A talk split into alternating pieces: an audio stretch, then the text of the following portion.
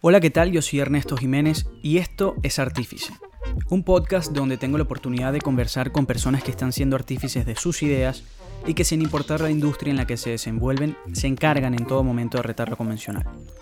En este quinto episodio tuve el honor de charlar con Boston Rex, cantante, compositor, productor y músico venezolano, vocalista de Tomates Fritos, una de las bandas más representativas del país, con una trayectoria de 25 años y 5 producciones discográficas.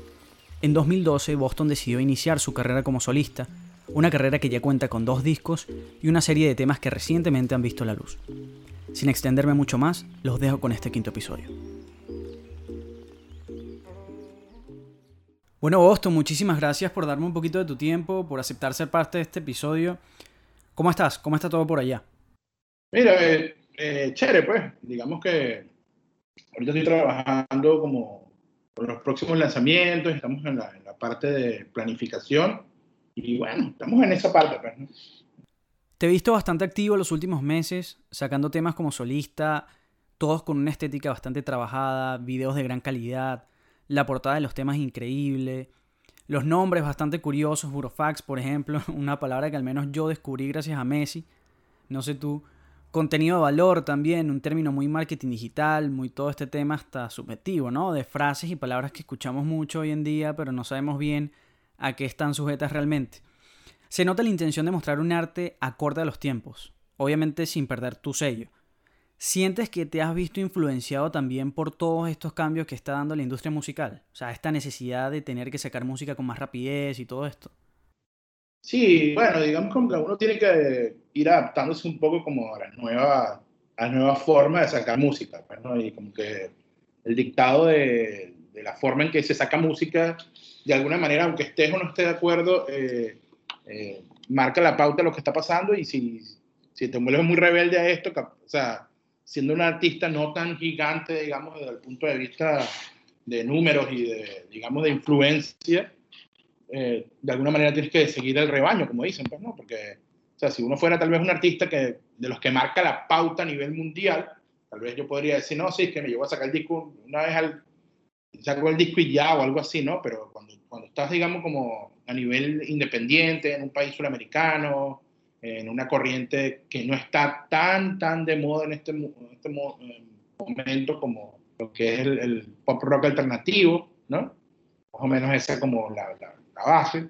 Y bueno, eso es desde el punto de vista, eh, digamos, de, de, lanzamiento. Con respecto a la música, mira, eh, yo soy una persona que siempre está escuchando música nueva, de lo nuevo que sale, eh, siempre estoy en constante, digamos, como avance, ¿no? No, no, sé, no sé si la palabra es evolución, pues, porque hoy en día con tanta música que hemos hecho, ya creo que lo de la evolución es, es tan más subjetivo. un poco más subjetivo, sí. sí. es muy subjetivo, sí. La gente dice no, que es una evolución, pero a veces siento que la evolución es realmente eh, hacer cosas que ya se hicieron antes, pero de, con a lo mejor otra técnica de grabación o algo así. Entonces, eh, ¿es eso o no una, realmente una evolución? Pues, Entonces, bueno, digamos que eso es, eh, eso es lo que, en, lo que, en lo que he andado. Pues, Por ejemplo, Burofax, contenido de valor, ¿de dónde nace la inspiración de esos dos temas?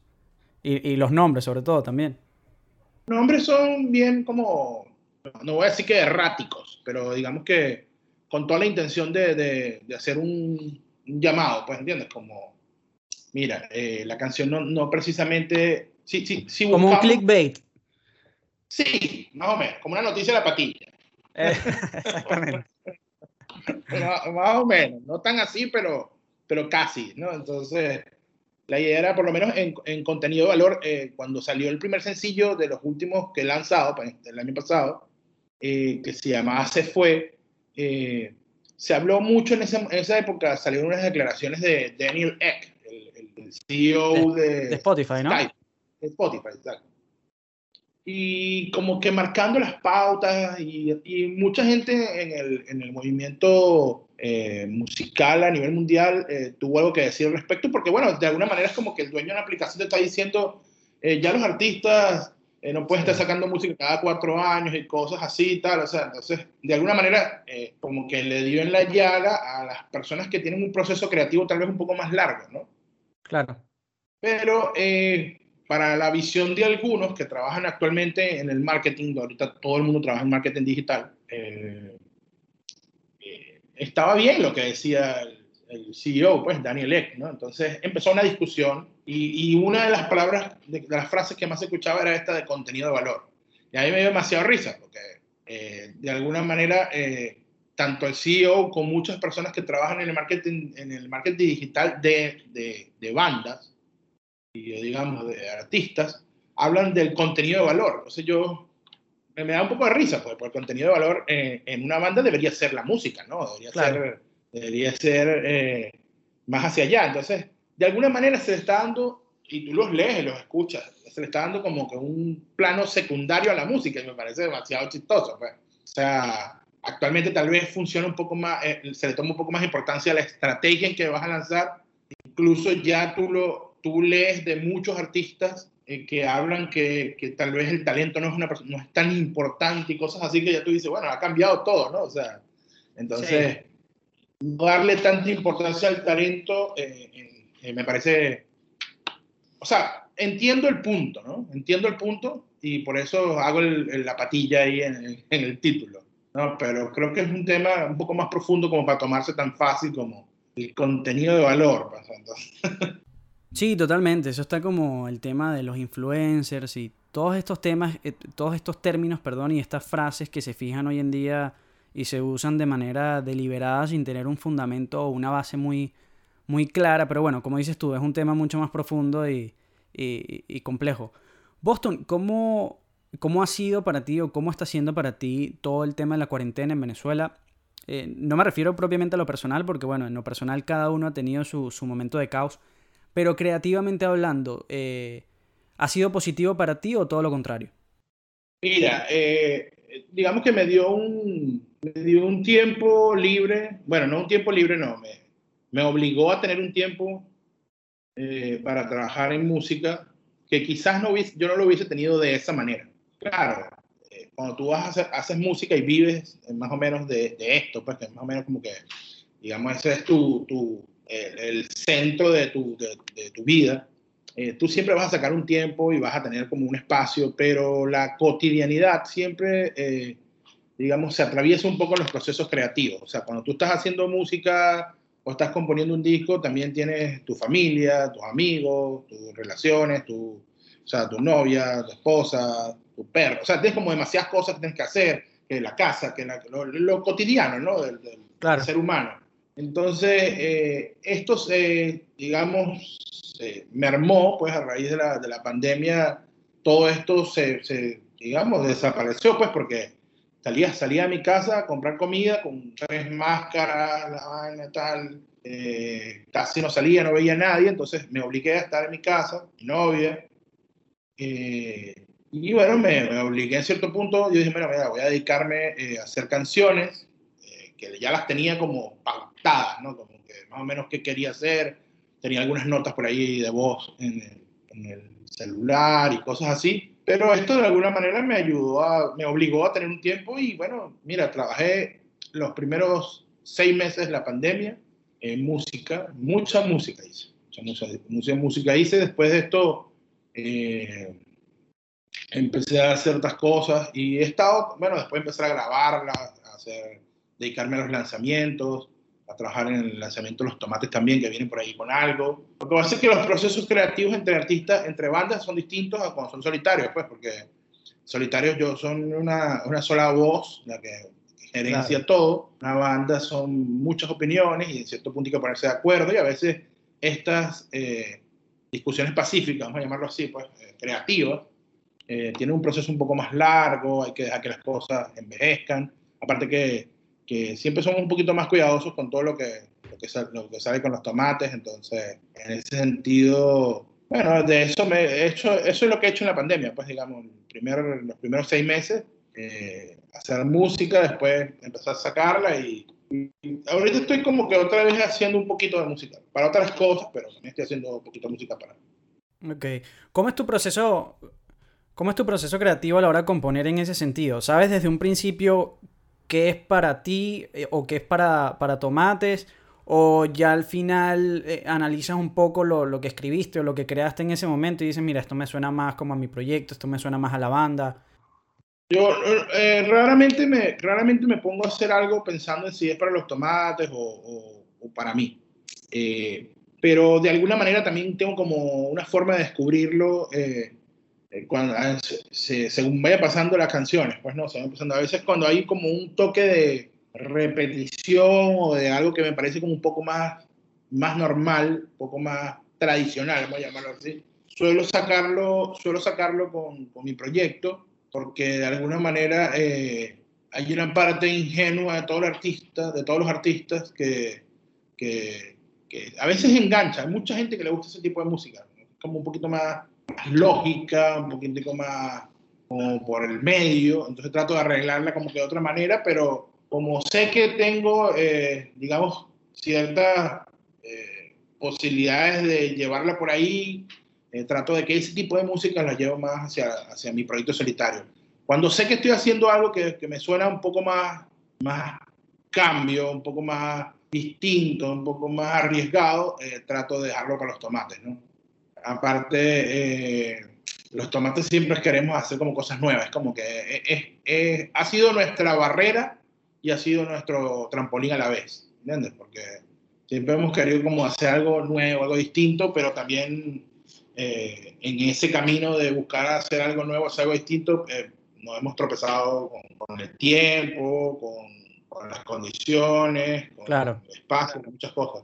Yo siempre he tenido la concepción de tomates, tú me vas a decir si, estoy muy alejado de la realidad o no.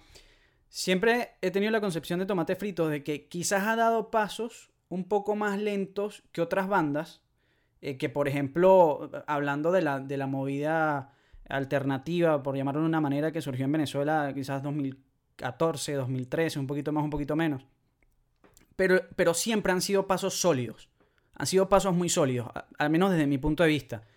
Y aparte de que Tomates tiene un fanbase bastante sólido, y no solo eso, sino que siento también que cuentan con eh, es más una cuestión, más, más allá de fama, es como cuestión de respeto.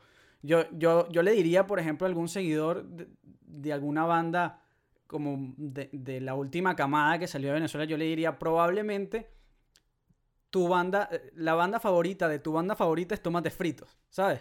Yo creo que si tú hablas con, esa gente, eh, eh, hay el respeto, existe el respeto a lo que ha hecho Tomate Frito a lo largo del tiempo, porque aparte ha sido muy sólido en cuanto a, tiempo, ¿no? O sea, se han tomado su tiempo de hacer las cosas, pero cuando salen, salen con algo que bien trabajado y que deja huella.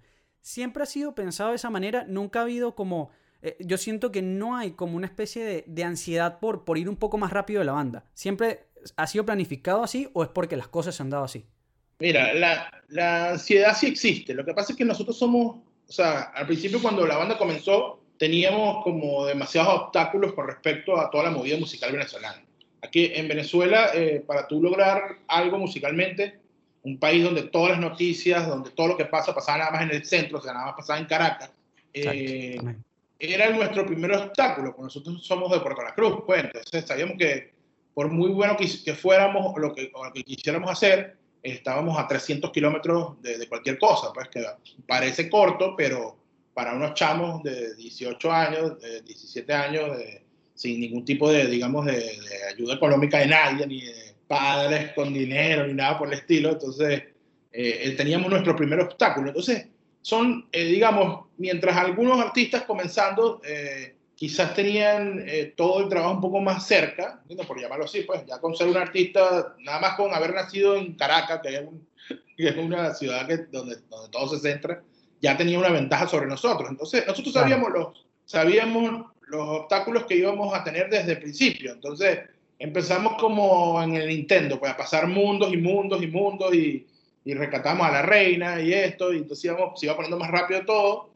Y siempre fui, fuimos de, yo, yo siempre lo he dicho, mira, nosotros hemos pasado del paso 1 al 10 por todos los escalones. No todos los artistas pasan por todos los escalones. O sea, los, artistas a veces eh, tienen eh, ciertos privilegios, no, esos privilegios, digamos, de los que se está hablando ahorita desde el punto de vista político, digamos como que, eh, por ejemplo, te voy a dar un ejemplo pequeño. Nosotros en 2004 empezamos a grabar el disco Molly, que fue el segundo disco de nosotros. Eh, ya en 2004 nosotros estábamos un poco saturados de todo, porque cuando salió el disco el año 99, entre el año primer disco, entre el año 99 y el 2004, cada entrevista que nos iban a hacer a nosotros en un medio importante teníamos que ir a Caracas. Entonces, había que ir a Caracas, había que transportarse hasta allá, había que, que, pagar hotel o quedarse en casa de alguien, comida, y cuando te das cuenta, era una entrevista, nos podía costar muchísimo dinero, pero teníamos que hacer. Entonces, gastamos nuestra inversión mayor fue realmente en tratar de, de, estar en el momento adecuado, el día adecuado. Eso para, para un artista, como te lo digo, de Caracas, tal vez era simplemente desayunar, bañarse e ir a hacer la, entrevista, ¿me Entonces, eh, nosotros se nos hacía un poco más difícil esto. Pues. Entonces, de esa manera, no es que nosotros nos hayamos planificado dar pasos más lentos, sino que teníamos como que ciertas dificultades. Ojo, aún así, ya después cuando, cuando los tomates empezaron a tener eh, cierto éxito, pues, ¿no? las canciones empezaron a sonar en la radio. Ya, nuestra primera canción que sonó en la radio, que fue número uno a nivel nacional en la cartelera de rock, eh, fue en el año 2005. Se llamaba Perdí la Feste eh, la banda ya tenía nueve años fundada. O sea, la banda no, no, eran unos chamos que estaban, que, que, que, que, se armaron hoy y a dos años ya tenían un hit. No, tenían nueve años. Claro. Entonces, eh, sabemos que, sabíamos que todos los pasos que queríamos hacer, todo lo que queríamos hacer eh, era eso. Pues yo, llegó un momento donde yo, y siempre se lo digo a todo el mundo, yo viajé tanto en autobús por las carreteras venezolanas que a veces yo estaba dormido medio abría los ojos y sentía por el sonido, por la curva que estábamos dando, en dónde estábamos, pues ya sabía la carretera, sabía la carretera nada más en, en sensaciones. Entonces, sí, y así fue, pues, ¿no? Y entonces ya después eh, eh, empezar a tocar cada toque, había que sumarle también todo lo que también la mayoría de los toques eran en Caracas. Llegó un momento donde mucha gente, de hecho todavía mucha gente cree que nosotros somos de Caracas. En ningún momento tampoco andaba una bandera de somos, agradecemos más porque no somos de carácter. claro, no, claro. No, pero, no, pero, eso pero internamente sabemos que nuestra, nuestra cosa es doble, pues, ¿entiendes? O sea, era como tratar de, de correr embarazados, pues, ¿entiendes? O sea, Exacto. una barriga. Boston, ¿y crees yo, por ejemplo, siento también como seguidor de la banda, quizás, obviamente, a ver, la banda, imagino que comenzó como en el 96. Seis, Imagínate, yo tenía dos años. yo, yo agarré la banda un poquito, un poquito después. Y por ejemplo, para mí fue durísimo Hotel Miramar. Que yo siento también desde externamente. Siento que quizás pudo haber sido como un antes y un después también para la banda. Porque creo que ese disco también viene cuando el movimiento estaba como un poquito más en el, en el top, por llamarlo de alguna manera eh, eh, en Venezuela, ¿no? Cuando todo este movimiento estaba un poquito más fuerte en cuanto a bares. Eh, y, también estaba lo que estaba haciendo la vida bohem, Vinilo Versus, todas estas bandas. Viene este disco que a mí me pareció súper super sólido, ¿no? Sí, mira, nosotros, desde el punto de vista histórico, ¿no?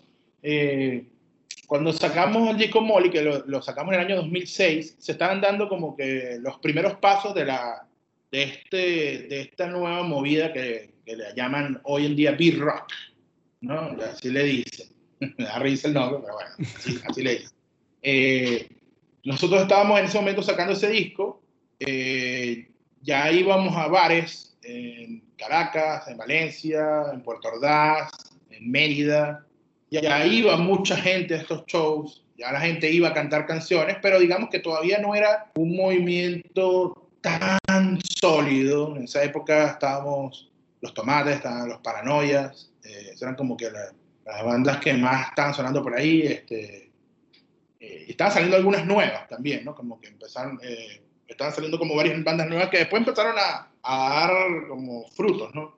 Ya como un par de años después, cuando todo esto que arrancó en el 2005, 2006, se consolida, es que cuando sale Vinilo Verso, La Vida Buena, todo esto, y sale nuestro disco Hombre Va, el año 2010, que ya tenía dos años sonando en la radio, pues tenía nada, hasta llegar en la radio, Camino en la, radio, había varias canciones ya sonando, pero en el, 10, en el año 2010 cuando bautizamos el disco, eh, sale, es el año de mi cura, mi enfermedad, ese tipo de cosas. Entonces, digamos como que la banda había dado un golpe eh, hacia el mainstream, ¿no? O sea, se, conocía en todos lados, la gente cantaba las canciones, participábamos en festivales importantes, pero había de alguna manera que terminar de, de, de, soldar esa, esa, esa presencia arriba. Pues. Y bueno, eh, trabajamos en este disco Hotel que lo hicimos muy rápido, un disco que compusimos y escribimos y, y se grabó en menos de seis meses todo el disco. ¿no? Increíble, ¿no sabías? Sí, se hizo rapidísimo, quizás un poco menos. Eh, yo creo que incluyendo los seis meses, podría hablar de, en esos seis meses se trabajó en los videos, se trabajó en el... En, todo, todo. O sea, eso realmente fue rápido. Arrancamos en diciembre de 2011 y en, en abril eh, anunciamos la salida de Tripolar, que fue el primer sencillo, y ya en mayo estaba el disco en la calle. entonces ni siquiera seis meses, cuatro meses. Entonces, eh, eh, ese disco, mira, salió en el momento donde, digamos, el momento más alto, considero yo, de la movida venezolana, ese año 2012.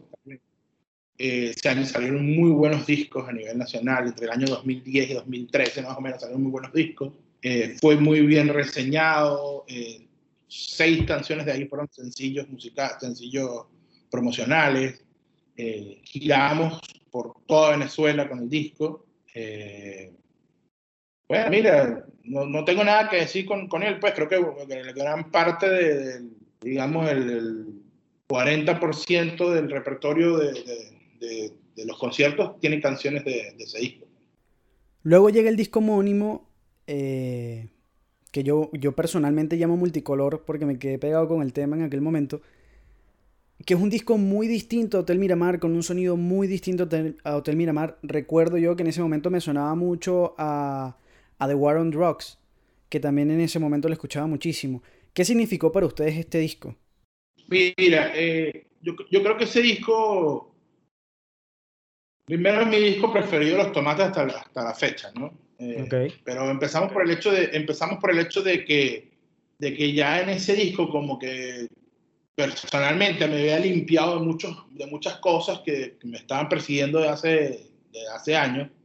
Eh, y me, me, abrió la mente, realmente como que mientras yo compuse ese disco pasaron demasiadas cosas en mi vida que, que también le dieron como fuerza a la composición y que existía, eh, había un, una, unas ganas de hacer algo muy, muy a lo, a, lo, a lo que inició esta banda, pues entiendes, como que, cuando arrancamos esta banda nosotros queríamos eh, ser una banda totalmente distinta a las demás, queríamos que cuando por fin nos escucharan en Caracas, así lo decíamos, de chamitos, pues, teníamos unos chavos, pues, pensábamos... Eh, que así como que, que nos vieran y dijeran, chamo, que, que, están tocando estos chamos. Bueno, más allá de que si era, de que si éramos buenos músicos o no, que la música fuera algo así como que llamar la atención, pues, o sea, como que era algo distinto, no entiendo qué pasó aquí, y queríamos como volver a eso. Sabíamos que, que, que, de todo ser ingenuos, ya después de 20 años de carrera, de 15 y pico, no sé cuántos años teníamos en ese momento, sí, 20 años, eh, era como imposible ser ingenuos, queríamos ser como los tomates. Entonces, coño, ahí se habían ya roto como que ciertas cosas también en la banda. Eh, Rodrigo, que fue el guitarrista que tuvo con nosotros años, no estaba en la banda. Eh, el chino, que había sido el tercer guitarrista, tampoco estaba en la banda por cuestiones laborales. Entonces, de alguna manera, eh, aunque empezamos a componer el disco con todos ellos, con el tiempo se fueron alejando y, y, nos dio como chance de hacer un disco como de otra manera. Pues. Entonces, no sé, mira, creo que emotivamente ese disco tiene las mejores canciones que, yo creo que he compuesto con los tomates de toda la carrera. Eh, digo hasta el momento porque confío demasiado en lo que viene ahorita, le tengo demasiado cariño a lo que está saliendo y esta vez sí creo que puedo decir que, estamos rayando, en, el, rayando en, el, en el lugar donde queríamos rayar hace muchísimo tiempo. Pues, ¿no? como Qué bueno. hacer, hacer, las cosas como nos vengan en gana sin, eh, sin... Es que creo que, ¿sabes lo que pasa? Que cuando un artista hace las cosas como que como te venga en gana, o sea, como realmente como de corazón, con un sentimiento, eh, el, el, que es fanático, seguidor, a mí la palabra fanático no me gusta mucho, a mí el que es un seguidor fiel de la banda, se va a sentir como que uno es responsable con ellos, ¿me entiendes? Porque así como que estos carajos, yo los sigo porque un día eran vaqueros, el otro día eran una vaina toda electrónica, pasado mañana eran unos ocho todos, todo, eh, grunge y vaina, entonces coño, de alguna manera es nuevamente como que dar ciertos cambios y ciertas cosas sin, sin importar un carajo, pues entonces ya a ti no te importa si las canciones suenan en la radio o no, no, te importa, eh, no sé, tener una canción que sea más pop que la tuya, ni cosas así, o sea, ¿entiendes? Entonces, eh, de alguna manera no hay, como, no hay como limitaciones, pues entonces, y que además ya nosotros no somos unos chamos, pues, no somos unos mm. chamitos que estamos sedientos de fama y dinero. El dinero sí lo queremos, pero la fama no. El dinero no me molesta, bueno, si llega, bueno, está vendido aquí. Entonces, eh, queremos, eh, eh, nos encanta el hecho de saber que le estamos dando profundidad a nuestro catálogo, y que en unos años, cinco o seis años, quizás podamos tener dos discos más, porque tenemos mucha música ahorita, y, y podamos ver para atrás toda una historia de discos, toda una historia de canciones, todo profundidad, pues. Entonces que, y que además eh, eh, ha pasado tiempo, pues quizás este, este es el segundo disco que hemos tardado más en hacer, porque en algún momento como que no, no sé, el modo, el modo país nos, nos perturbó un poco y como que nos dimos una pausa sin querer, así como que ya aguantemos un poco, que la cosa está, ruda, ruda. Eh, debió salir el año pasado, pues también, pero bueno, la pandemia nos atrasó un poco el lanzamiento. Pero bueno, tenemos súper, súper fe con lo que viene y, creemos que, bueno, creo yo, estoy muy seguro que lo que viene, vienen, varias, vienen varias cosas. Primero, eh, vamos a hacer un disco que sale muy pronto, que es un disco de lados B de, este disco negro. Cuando hicimos, este disco negro tuvo un, tuvo un procedimiento, nosotros decimos el disco negro, pero realmente es el homónimo. La forma en que fue creciendo y la manera en que nosotros fuimos convirtiendo las canciones a tratar de hacer algo distinto de alguna manera nosotros lo, lo documentamos, pero sonoramente.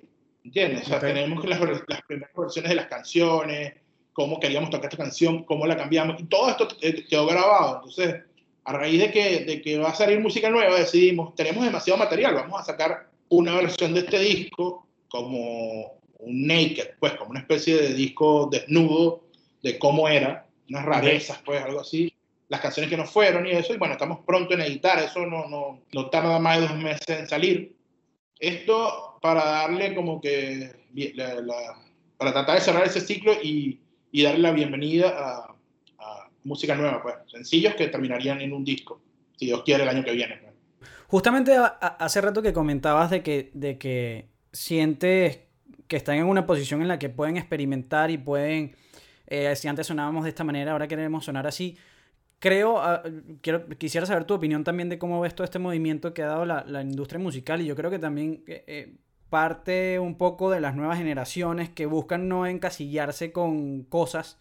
Creo que estamos viendo también un, un, eh, un momento de la música. Por ejemplo, vemos a Bad Bunny haciendo cosas o que, que tiene influencias muy, qué sé yo, de Blink o muy rockeras. O vemos por otro lado a creo que se están rompiendo un poquito estas barreras de, los géneros, de que, bueno, esta, esta gente o estos músicos hacen esto, estos artistas se dedican a esto. Es como, no, qué sé yo, vimos hasta enanitos verdes cantando con J Balvin y con, o sea, hemos visto muchas mezclas raras eh, que, creo que también permiten, ayudan, no solo, puse ejemplos del género urbano, pero que ayudan a, nivel en general a, toda la industria a quitarse esas barreras y también poder probar y, y no tener el miedo de que no sean aceptadas esas pruebas porque la mismas generaciones que están surgiendo ahora son como, es que esto es lo que estamos buscando nosotros. Si yo hoy quiero hacer esto y mañana quiero hacer otra cosa y ya está. Y, hoy soy esto y mañana soy esto. Entonces creo que eso también puede ayudar a, a, esas propuestas que son un poco más arriesgadas. Antes la gente era como, creo que quizás pueden quedar todavía fanáticos que son un poco más cerrados, pero creo que el momento se presta para, para esas pruebas, ¿no? Yo creo que todo esto se trata como del el mainstream. O sea, esto es como, todo lo que tú me estás hablando es como que de lo que está sonando, de lo que vemos, ¿entiendes? De lo que no hay que, de lo que no hay que profundizar mucho para, para, para escucharlo. La música que está de moda, los artistas que están de moda, sí, están experimentando un poco entre géneros porque pareciera estar de moda eh, eso de tener la de libertad creativa y que la gente que hace urbano le mete rock y los que hacen rock le meten urbano y los que hacen esto, esto. Barreras que creativamente eh, a veces uno se, se, se, pone y que pueden estar dañando tal vez la posibilidad de uno hacer algo genial. ¿Entiendes? Porque a lo mejor estás haciendo una canción y de repente te llega un ritmo, una frase que tal vez pertenece a, a un estilo y eso te, te, te, frena, ¿no? Pero creo que eh, desde, el, desde el punto de vista de la influencia, uno como persona, como ser humano, tú normalmente, mira, yo salgo a, a hacer mercado, salgo el perro, el veterinario, lo que sea, y, y en ese constante salir, uno escucha música en el local, uno escucha música cuando va a comerse algo y ahí está escuchando mucha música, que esas melodías, esos ritmos se, se, están de alguna manera grabando en, el, en tu subconsciente como, subconsciente como artista y que capaz lo puedes venir y lo imprimes en una cosa, ¿no? Y entonces cuando llegas al estudio y de repente vas a hacer una frase, ah, estamos, eso parece una frase de, de, de, de no sé, de, J Balvin, entonces, como eres rockero, por decirlo así, no, eso sería como un insulto y tal, entonces creo que estamos como en ese momento donde, donde, no sé, de alguna manera, no solamente la música, el ser humano como tal está abierto un poco más a, la, a esas libertades, ¿entiendes? Esas libertades Exacto. De, de, que se acepte, de que creo que no es solamente musical, es como general, o sea, es como sí. general, ¿no? Entonces, eh, todavía los artistas, los artistas desde el punto de vista más independiente y con, con no tanta visión, eh, digo, con tanta visibilidad, siguen siendo algunos muy, muy, puristas y no está mal, pues, no está mal, porque claro, sí, sí, sí. es como, Cada quien tiene su... como comerte el sushi con plátano, que eso fue a alguien que se le ocurrió, eh, digamos, como que eh, incluirle la gastronomía maracucha a la, a, con la japonesa, ¿no? Y está el, que, y está el, el tradicional que hace su sushi como era antes, pues, o como, como se originó. Entonces, ninguno de los dos está mal, pero no tampoco puedes obligar al que hace sushi tradicional a meterle plátano al sushi. Entonces, Exacto, digamos, claro. pero, pero digamos, pero no podemos, no podemos decir que no está genial el invento para algunas personas, ¿entiendes? Claro. ¿Entiendes? Por lo menos para alguien que no come sushi, comer sushi de plátano es excelente. Pareciera que los artistas independientes tuvieran que depender cada vez menos de disqueras grandes, y todo esto, ¿no?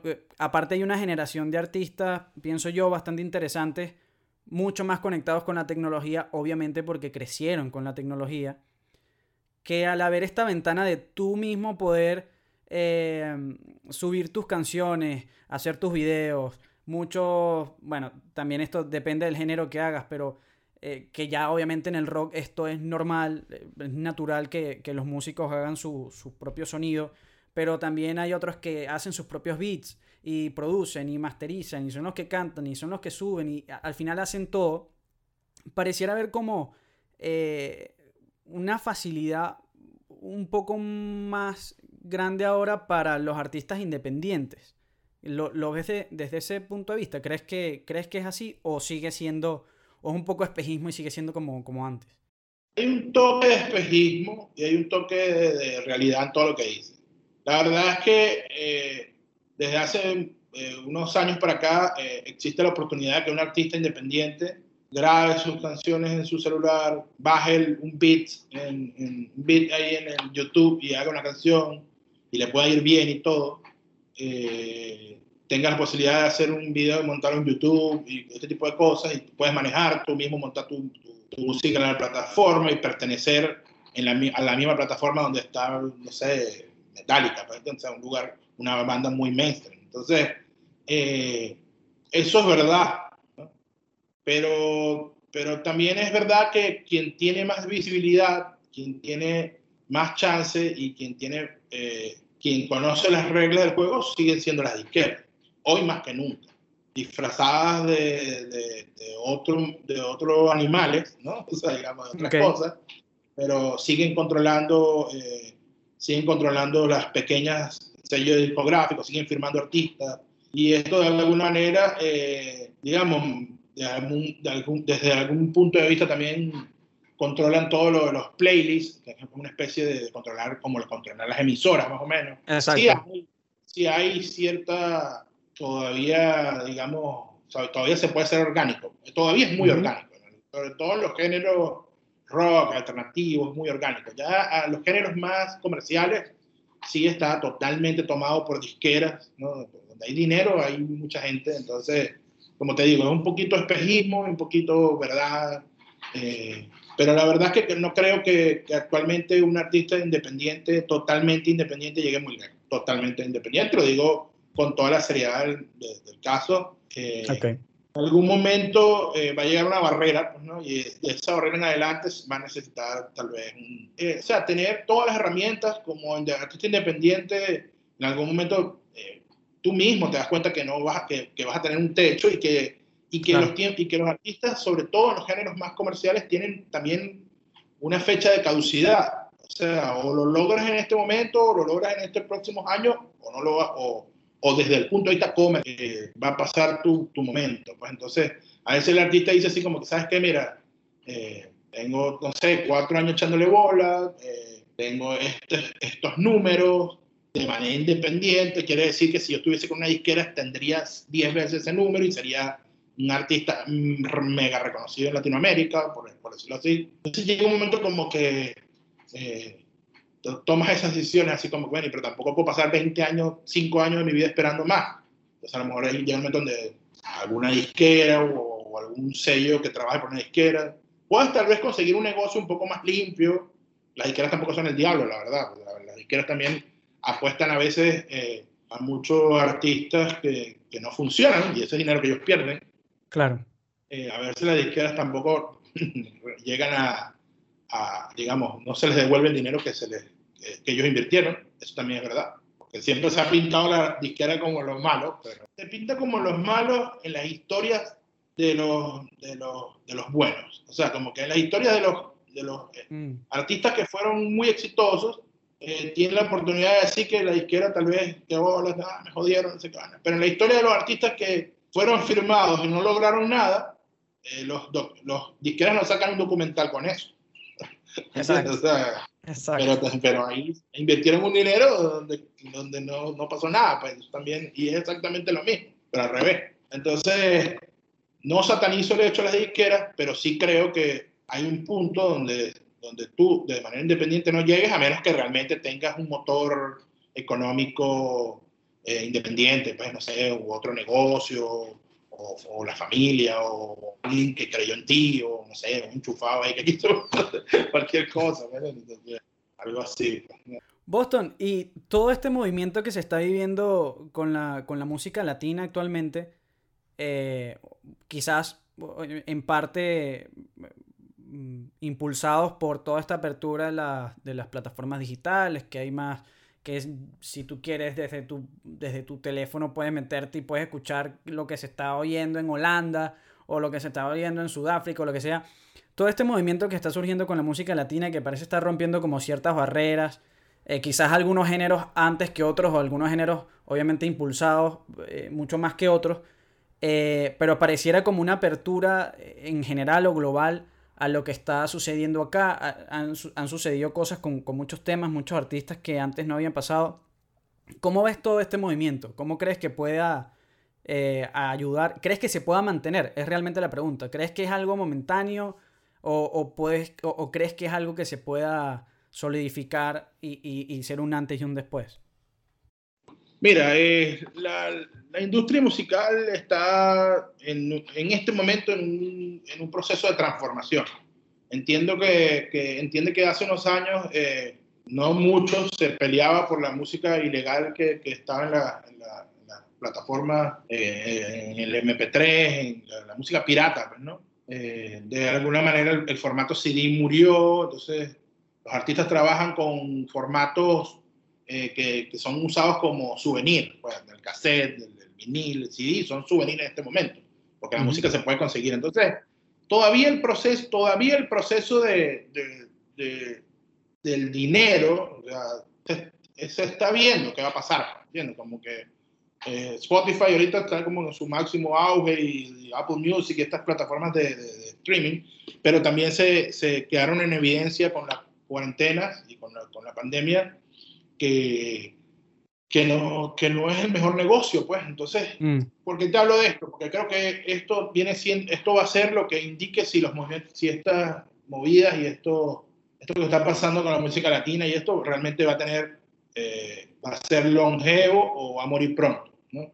Lo que sí creo, lo que sí creo como, como por experiencia es que eh, la música latinoamericana eh, no sé si, no, ojo, hablo, de hablo como latinoamericano porque no he estado en la experiencia de, de la música en Europa ni en, Estados Unidos, ni en otro lado, hablo como latinoamericano, pero donde lo veo, en Latinoamérica, eh, si la artista no trabajaron en, en, un, en un, proceso largo, eh, digamos, como en un proceso, en los procesos, digamos, de esos artistas que se hicieron como poco a poco, que no tienen bases, pasan de moda y desaparecen pasan de moda y desaparecen. Y, con una facilidad increíble. O sea, con una facilidad como que hoy te conozco y pasó mañana. Esta no era la chama que cantaba. Este no era el chamo que, ¿entiendes? Así es, así es fácil. Y cuando hoy eres, estás en boca de todo el mundo. Entonces, creo que eh, eh, hay muchos artistas que de la movida latina y actualmente que, que en unos años no, no vamos a saber nada de ellos, porque así funciona el mercado en, este lugar, en, estos países. Tal vez los que tienen catálogos un poco más largos, los artistas que tienen más background, que tienen más como, que están comenzando, pero van a seguir trabajando y haciendo otras cosas, tal vez lo veamos más lejos. Para mí, eh, hace poco me preguntaban sobre eso de Bad Bunny, me decían, pero Bad Bunny va a morir, yo, pero Bad Bunny, aunque ustedes no lo crean, tiene años trabajando, ha sacado muchos discos, no cree tanto en los sencillos, sino que saca discos y discos, y, y él sabe y seguro que él lo sabe, creo que es uno de los, él es un artista semi-independiente, porque está trabajando con una disquera, creo que es de él o de alguien con él.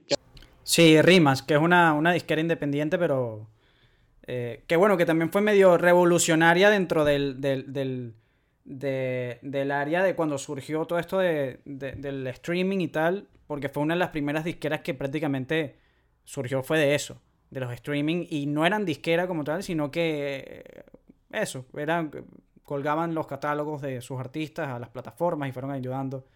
Eh, entiende un poco el proceso, entiende un poco el proceso. Yo creo que eh, existe dos tipos de artistas. Mira, el artista eh, que, trabaja más como, como en el meme, como en el, en el post de Instagram, vamos a llamarlo así, la historia de Instagram. Está el que hace música para el post de Instagram y el que hace música para las historias de Instagram.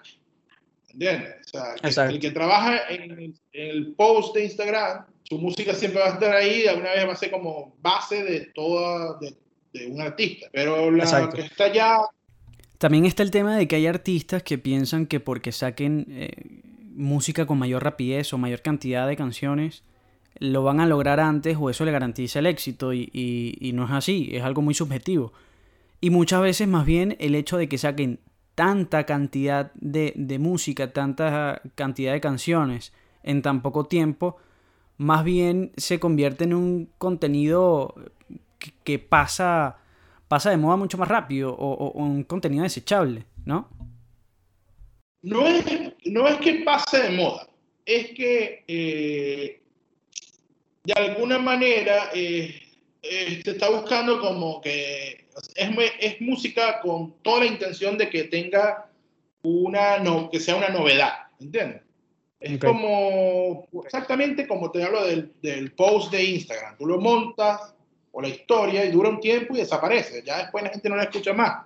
Yo, yo estoy sacando música actualmente eh, bajo esos formatos y he sacado música de las otras maneras. Y la manera en que funciona es distinto, pues sin, sin la ayuda de la radio, sin la ayuda de, de medios que, que, le den cierta longevidad a la música, una exclusivamente eh, salir en eh, hacer las noticias, salir en las noticias, tener una cancionita de Instagram ahí o tal vez en un playlist que dure dos semanas, no te va a asegurar nada, nada.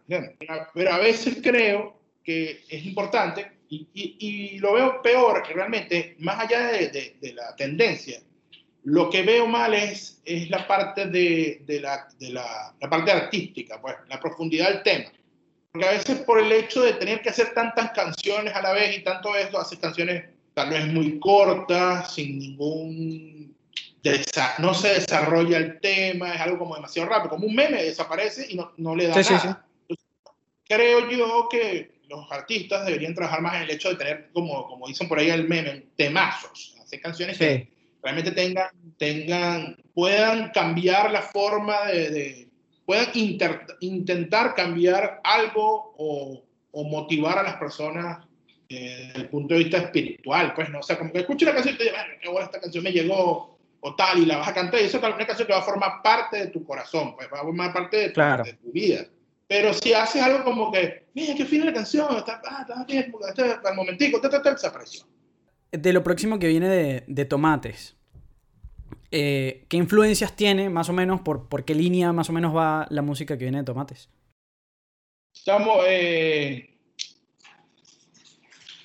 es que no, no sé cómo decirte, no sé cómo decirte esto, pero o sea, como que no hay una, no hay como una influencia, digamos, directa. Pues creo que cuando nosotros, mira, nosotros somos eh, chavos que nacimos, o sea, que nos criamos en los años 80. O sea, vivimos nuestra infancia en los años 80. Entonces, eh, esa, esa, siempre ha sido como la música que nos ponían nuestros padres, la música que llevamos en nuestras venas y de alguna manera, eh, claro, nosotros cuando arrancamos en la música ya el grunge había tomado el, el, planeta, pero con el tiempo nos dimos cuenta que todos estábamos de acuerdo en que había mucha música de los 80 demasiado bien hecha y poco a poco fuimos metiendo dentro de nuestra música todo eso, pues todo lo que encontramos en esa época, somos muy amantes de, tú sabes, de, la tecnología vieja, de los instrumentos musicales viejos, de los sonidos, de la composición, de muchas cosas de antes. Entonces, eh, seguimos escuchando eh, artistas tanto de esa época como actualmente que, que, tienen más o menos como esa misma nota. Pues. A veces un tanto nostálgico con esto. Eh, entonces, de hablarte de un solo artista es muy difícil. Primero porque, o sea, no es lo mismo cuando uno era más chamo, cuando teníamos 18, 19 años, que salíamos de, una, de un ensayo, y íbamos todos a rumbear, eh, o íbamos, eh, ensayábamos 300 veces al año, no, te estoy cayendo a coba con el número más o menos. Entonces, escuchábamos toda la misma música, vemos en los mismos carros, y se podría decir que todos estábamos claros en la música que íbamos a meter, que era como el lenguaje, era el mismo. Pero actualmente que ya cada quien ha tenido, tiene una vida un poco más independiente, que estamos casados, hijos, van, tal, tal, que todo el mundo está por un poco más aquí en su casa, pues, ¿no? Y como que sí nos reunimos, sí seguimos echando baños, pero no, no es la misma, no es exactamente el mismo tipo de vida. Entonces ya cada quien tiene como que su música, ¿entiendes? Claro. Entonces cuando nos, cuando nos encontramos es el choque como de varias corrientes creativas. Claro, ojo, nos seguimos compartiendo música, de hecho tenemos un playlist eh, público, eh, privado de los tomates, donde metemos cada quien como que, Marico, escucha esto, escucha esto, y como que todo el mundo, ver, que hecho lo que le gusta a él. Estamos muy de acuerdo en el 90% de la música que escuchamos, pues. pero no eso, eso no ha cambiado mucho. eso no ha cambiado mucho. Entonces, eh, ¿qué estamos escuchando? Mira, podemos estar escuchando Depeche Mode, podemos estar escuchando eh, copy and paste, Concord, podríamos estar escuchando, eh, no sé, David Pala, podríamos estar escuchando eh, Stevens, podríamos estar escuchando artistas eh, latinoamericanos tipo los bandas chinos, podríamos estar escuchando el nuevo de podríamos estar escuchando, no sé, mucha, mucha música, pues siempre estamos así como que tal, entonces escuchamos música como de productores, también nos gusta mucho escuchar música como de productores, este, a veces también uno nostálgico, escuchaste el, ¿te acuerdas aquella canción, disco de In Excess o de Meat Love o algo? Y entonces, eh, hace poco estábamos escuchando los 90, eh, escuchando como un playlist los 90, acordándonos de muchas vainas de los 90 cuando éramos chamos, tal, tal. Entonces, en fin, eh, tener como que una influencia así como, ¿cuál es su influencia? Nada, no. Entiendo que, que el proceso de usar referencias eh, tanto en la fotografía y los procesos creativos funcionan, ¿no? Y actualmente se habla mucho sobre referencias, de cómo partir hacia un nuevo, hacia un nuevo, hacia una nueva idea a raíz de algo que ya se hizo, ¿no? Pero eh, nosotros hemos hecho eso también. Entonces, actualmente estamos como en un proceso creativo un poco distinto, un poquito así como que Yo estoy forzando la máquina creativa, por lo menos la parte de composición, haciendo música que sí con el teléfono, con herramientas eh, de composición de teléfono, y el otro eh, graba en su casa y me dice, mira, esto fue lo que yo interpreté de ti, y de repente se lo mandamos a Max, que es el baterista, y estamos así, de repente cuando nos damos cuenta así, todo sale como que, mierda, esto no es lo que yo tenía en mi mente, yo tampoco, yo tampoco, y, pero suena rechísimo. Eh, dejamos envejecer la idea, digamos, a veces tres, cuatro meses, y cuando escuchamos nos parece una cagada o nos parece que estuvo demasiado bien, y, ¿entiendes? Entonces, pues te digo, tener una influencia ah, es bastante raro decirlo, pues, pero, pero no hay una sola, pues. hay como demasiadas cosas. ¿Qué estás escuchando actualmente, Boston? Eh, eh, me pasó con el, Mercurio retrógrado, me dañó el, mi celular, la entrada de los audífonos. Es la misma de carga, pero no, pero, pero la hice dañó. Mi perro se comió mi audífono, está como medio jodido. El, la cornetica de esta Bluetooth Bose, que tengo una que suena rechísima, así que me gusta escuchar música ahí, se, la pila se dañó. Y eh, el reproductor del carro que mandé a arreglar se volvió a dañar. O sea, en este momento. es como no, no puedes escuchar nada así. En este momento, escuchar música para mí es un éxtasis. Yo cuando escucho ahorita música, sí que voy para casa de Max o alguien así que, no, marico, porque aquí un rato más y pon ahí más. Estoy así, de pana, estoy que, me, estoy que salgo a comprarme un equipo sonido de, ahí de, de Bluetooth. O sea, ya, salgo a comprarlo ya. Tengo la cornetica esta que amo. Te estás lanzando un, un detox, pero obligado obligadísimo y me siento demasiado mal, porque yo soy una persona que escucha música, o sea, yo, yo así como es la gente fibrúa con las series, que le dice, no, que te voy a escuchar, te voy a, hacer la, te voy a ver la serie, tengo una serie en dos días, yo te puedo escuchar una discografía de un grupo en dos días. Y me gusta mucho escuchar música, sobre todo, eh, digamos, como haciendo otras cosas, eh, arreglando un instrumento o leyendo full sobre cámara fotográfica o algo. Y te retas, Boston. O sea, por ejemplo, a veces va siempre a, lo que te gusta o, a veces le da chance a voy a, voy a escuchar esto a ver qué tal. Yo tengo el oído entrenado para escuchar música nueva. Porque eso, eso es entrenar el oído. Si tú no entrenas el oído, llega un momento donde no vas a aceptar más nunca la música nueva. O sea, llega un momento donde entonces vas a empezar a ser una de esas personas que es que la música de antes era mejor que la de ahorita. O sea, esa gente que dice eso es porque sinceramente ya no escuchan música nueva. Como ya no escuchan música nueva, tiendes a tener como eh, esa, esa, idea de que lo de antes era mejor que lo de ahora. ¿Alguna persona con la que hayas trabajado eh, o, hayas visto trabajar de cerca que tú hayas dicho qué locura, qué, qué privilegio, qué locura esto? O sea, qué, qué, privilegio ver a esta persona tan de cerca trabajar o, o, poder compartir. Nosotros eh, siempre ese el hecho de nosotros de ser de Puerto La Cruz, y estar como un poco lejos de todo lo que pasaba, nos, nos, obligó a tener que ser todos nosotros, todos nosotros, el que graba, el que mezcla, el que va a matar, eh, eh, al menos en la atmósfera o en el sistema planetario tomate frito, pues, porque Max, quien es el actual baterista de la banda, eh, siempre fue productor, siempre ha sido productor de los tomates, desde, siempre. Pues, siempre. Él en su momento abandonó la banda por cuestiones personales de, de trabajo y esto, pero aún así grababa las baterías de, la banda. Accidentalmente, cuando pasaban las cosas, siempre terminaba en el estudio. Eh, en Hombre Bala, cuando estábamos grabando Hombre Bala, no teníamos baterista y él estaba aquí en Venezuela y grabó la batería del disco. Después, cuando termina Mar, lo grabamos en el estudio de él.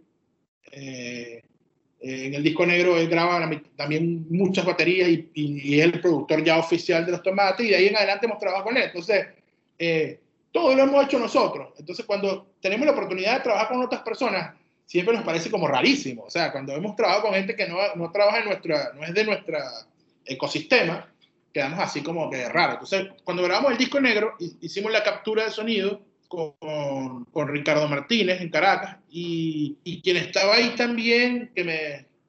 Ricardo es una persona muy minuciosa para, minuciosa para, para hacer las capturas de sonido. Pero ahí está, en el, abajo del, del, del, taller de, de del, estudio de Ricardo, eh, Ricardo Parra, no sé si lo conocen, es un luthier de baterías. no. Él, es, él hace baterías en Venezuela. Él es un... Increíble, o sea, fabrica baterías en Venezuela que, en, Estados Unidos se pueden vender un tambor que ni, ni te imaginas está metido en las grandes ligas, pues un constructor de batería de grandes ligas, ¿no? Y él estaba ahí y él tuvo el, el placer, digamos, digo, no, tuvo el placer no, nosotros tuvimos el honor de que él participara con nosotros afinando las baterías, poniendo parte de sus tambores y cosas.